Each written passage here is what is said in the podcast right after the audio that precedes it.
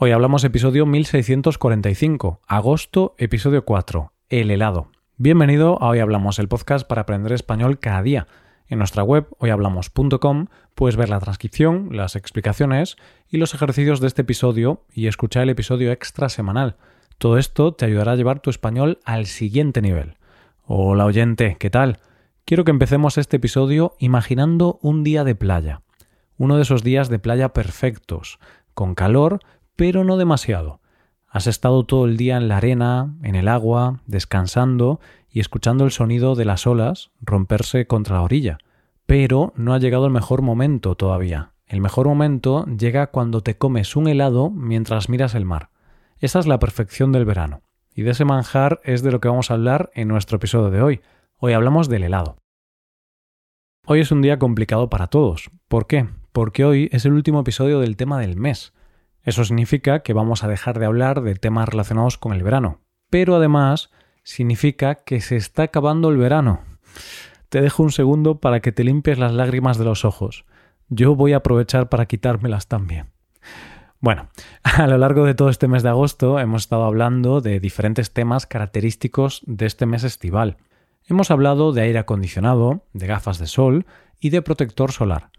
Pero nos falta algo que es muy característico del verano, que nos ayuda a refrescarnos y que seamos sinceros está buenísimo. Es algo que está frío, lo hay de muchos sabores y se puede tomar en cucurucho, en tarrina o de palo. Hoy vamos a hablar de ese manjar de los dioses que es el helado. Según la web de alimentación Infoalimenta, podemos definir un helado como una preparación que ha sido llevada al estado sólido, semisólido o pastoso por una congelación simultánea o posterior a la mezcla de las materias primas utilizadas, y que han de mantener el grado de plasticidad y congelación suficiente hasta el momento de su venta al consumidor. Pero igual la definición más sencilla es la que nos da la RAE, alimento dulce hecho generalmente con leche o zumo de frutas, que se consume en cierto grado de congelación. ¿Cómo se fabrica el helado? Para la fabricación de helado, este tiene que pasar por diferentes procesos. Pasteurización. En esta etapa, la mezcla del helado se calienta para eliminar bacterias y microorganismos. Este proceso también ayuda a mejorar la textura y sabor del helado al fusionar mejor los ingredientes. Homogeneización. Una vez pasteurizada, la mezcla se somete a presión para romper y distribuir uniformemente las partículas de grasa. Esto da como resultado un helado más suave y cremoso, ya que evita la separación de la grasa. Maduración. La mezcla se enfría y se almacena por un tiempo determinado, generalmente de 4 a 8 horas, aunque puede ser más. Durante este tiempo, la mezcla se espesa y los sabores se desarrollan más. Mantecación. Aquí es donde la mezcla se congela y se bate simultáneamente. Esto introduce aire en la mezcla, lo que da como resultado la textura suave y esponjosa del helado. También se añaden los sabores y otros ingredientes como trozos de fruta o chocolate en esta etapa. Endurecimiento y conservación. Después de la mantecación, el helado todavía tiene una consistencia algo blanda. Para lograr la firmeza que esperamos del helado, se coloca un congelador a temperaturas muy bajas para que se endurezca, entre menos 30 grados centígrados y menos 40. Una vez endurecido, se puede conservar a temperaturas ligeramente más altas para mantener su calidad hasta que esté listo para ser vendido. ¿Cuántos sabores de helado existen? Pues déjame que te cuente que para esto también hay un récord Guinness. Hay una heladería en el mundo que tiene el récord de más sabores. La heladería se llama Coromoto y para comprar allí un helado tendrás que irte a Mérida, Venezuela. ¿Cuántos helados tienen?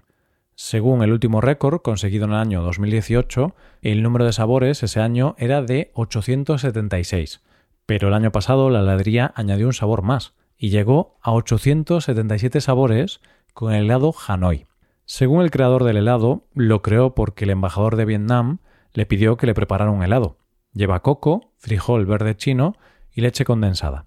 Tiene todos estos sabores en su catálogo, pero lo cierto es que a diario tienen a la venta entre 30 y 40 sabores. Hasta hace no mucho, cuando aún vivía el dueño original, se mantenía a diario la venta de entre 70 y 80 sabores. ¡Qué barbaridad! ¿No crees, oyente? A mí ya me cuesta elegir entre los sabores de una heladería normal, no me quiero imaginar mi indecisión entre 80 sabores. Seguramente acabaría eligiendo algo de chocolate, que es el sabor que siempre elijo. Y ya que estamos, ¿cuáles son los sabores más pedidos en el mundo? Pues mira, son los clásicos, vainilla, chocolate, menta, fresa, de frutas y dulce de leche. Hablando del consumo de helado, ¿cuál piensas tú que es el país del mundo que más helado consume? Pues los datos que he encontrado son del 2016, pero bueno, no creo que haya cambiado mucho el ranking. El primer país de la lista es Nueva Zelanda, que consume unos 28 litros al año per cápita. Le siguen Estados Unidos con 20 litros, Australia con 18 litros, Finlandia con 14 y Suecia con 12. Me ha sorprendido mucho ver el alto consumo de helado en países con climas bastante fríos, como Finlandia o Suecia. ¿Qué pasa en España? Según los últimos datos que se tienen oficiales, los españoles consumimos 149 millones de litros de helado entre junio de 2020 y mayo de 2021. Esto supone un consumo medio de 3,23 litros por habitante. Estoy bastante decepcionado con este dato. Pensaba que en España seríamos más fans del helado, pero realmente no consumimos tanto. Ahora que tenemos más o menos clara la visión actual y global de los helados, ¿qué te parece si intentamos conocer un poco mejor su origen? Con muchas otras cosas de esta vida, no hay un origen claro del helado, pero hay algunas teorías que hablan de la opción más probable. Es probable que el helado tenga su origen en China hace al menos 3.000 años. Se tiene constancia de que los chinos preparaban una especie de pasta de leche de arroz mezclada con frutas, miel y especias. Esto lo mezclaban con nieve en un principio para su mejor conservación. Se dice que en el Palacio Imperial se tenían barras de hielo para ir consumiéndolas según las necesidades. Esta idea primigenia del helado la fueron perfeccionando con el tiempo. La tradición dice que quien extendió la receta de los chinos por el mundo fue Marco Polo en el siglo XVIII. Según parece, después de estar viajando por Oriente por más de 20 años, llevó la receta a la India, Persia, Grecia y Roma, y desde ahí se extendió por todo el mundo. También hay que decir que el helado, o algo similar al helado, ya se utilizaba en otras partes del mundo antes de Marco Polo. Los persas en el año 400 a.C. tenían un lujoso postre que estaba hecho a base de agua de rosas congelada, azafrán y frutas que tomaban en los meses de verano. Algo bastante impresionante era que ya en aquella época tenían un sistema para mantener el postre refrigerado. Era una refrigeración que lograban a través de una gran estructura piramidal llamada cacchal, que utilizaba la evaporación y el aislamiento para mantener los alimentos frescos. Se dice, por ejemplo, que los antiguos romanos tomaban algo similar a lo que se podría considerar el precursor del helado, el sorbete. Tomaban una mezcla de nieve, frutas y miel.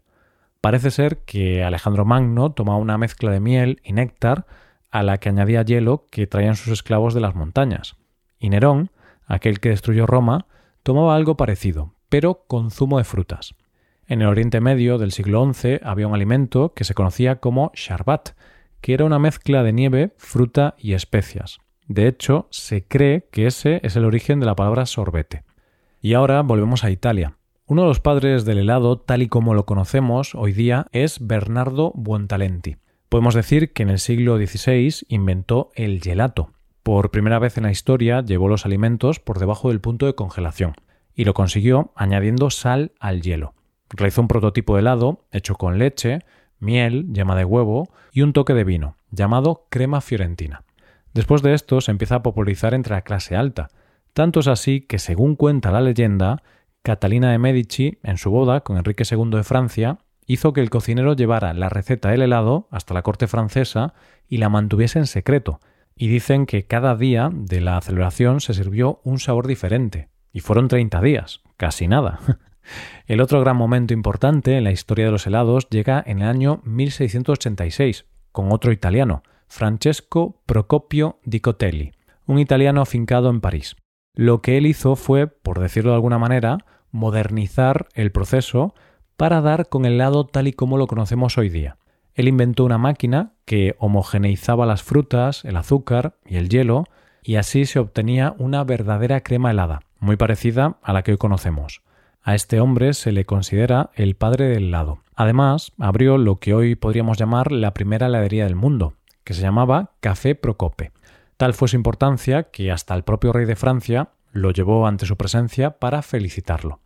El momento en que el helado se hizo de consumo masivo fue cuando se abrió la primera heladería en Estados Unidos, y esta gesta la consiguió en el siglo XVIII el italiano Filippo Lenzi.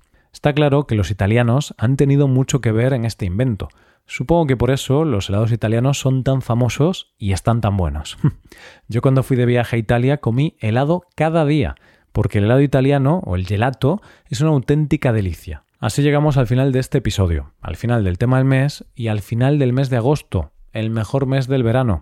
Oyente, ha sido un placer compartir esta celebración del verano contigo y creo que solo podemos hacer una cosa para despedirnos del mes de agosto, comer un helado, o varios. y aquí lo dejamos. Muchas gracias por escucharnos. Puedes visitar nuestra web hoyhablamos.com y hacerte suscriptor premium para poder trabajar con transcripciones, explicaciones y ejercicios y escuchar los episodios exclusivos. Esta puede ser una buena forma de practicar tu español. Nos vemos mañana con un nuevo episodio sobre algún tema de interés. Muchas gracias por todo. Pasa un buen día. Hasta mañana.